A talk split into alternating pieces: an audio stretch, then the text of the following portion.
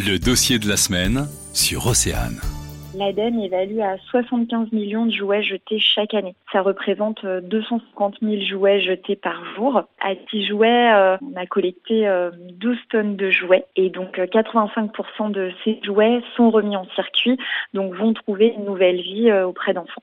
Jouets collecte et revalorise des jouets depuis 2018. Elle vient d'être récompensée par les trophées bretons du développement durable, un projet original imaginé par Martin Pansard et Marjorie Grégoire. On était bénévole dans des associations caritatives et, euh, et recycleries et on voyait euh, les nombreux dons euh, des particuliers qui étaient apportés donc à ces structures, l'impossibilité pour celles-ci de les nettoyer, les compléter puis de les redonner ensuite à des enfants. Donc c'est souvent des jouets qui partaient à la poubelle. On voyait ce même constat dans nos familles. les enfants ne, ne jouaient plus avec certains jouets, donc ils étaient délaissés.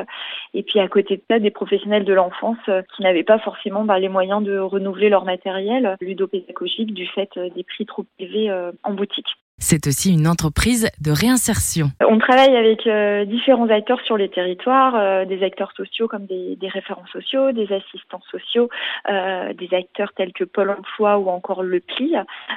donc ces personnes sont identifiées par ces acteurs et, nous sont prescrites.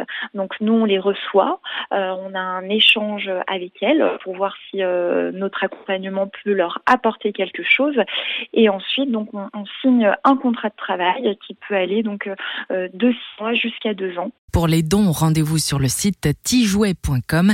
L'atelier et point de collecte se trouve à La Roche-Maurice dans le Finistère et une boutique devrait bientôt voir le jour à Brest. Pour tout comprendre de l'actualité, le dossier de la semaine est à réécouter en podcast sur oceanfm.com.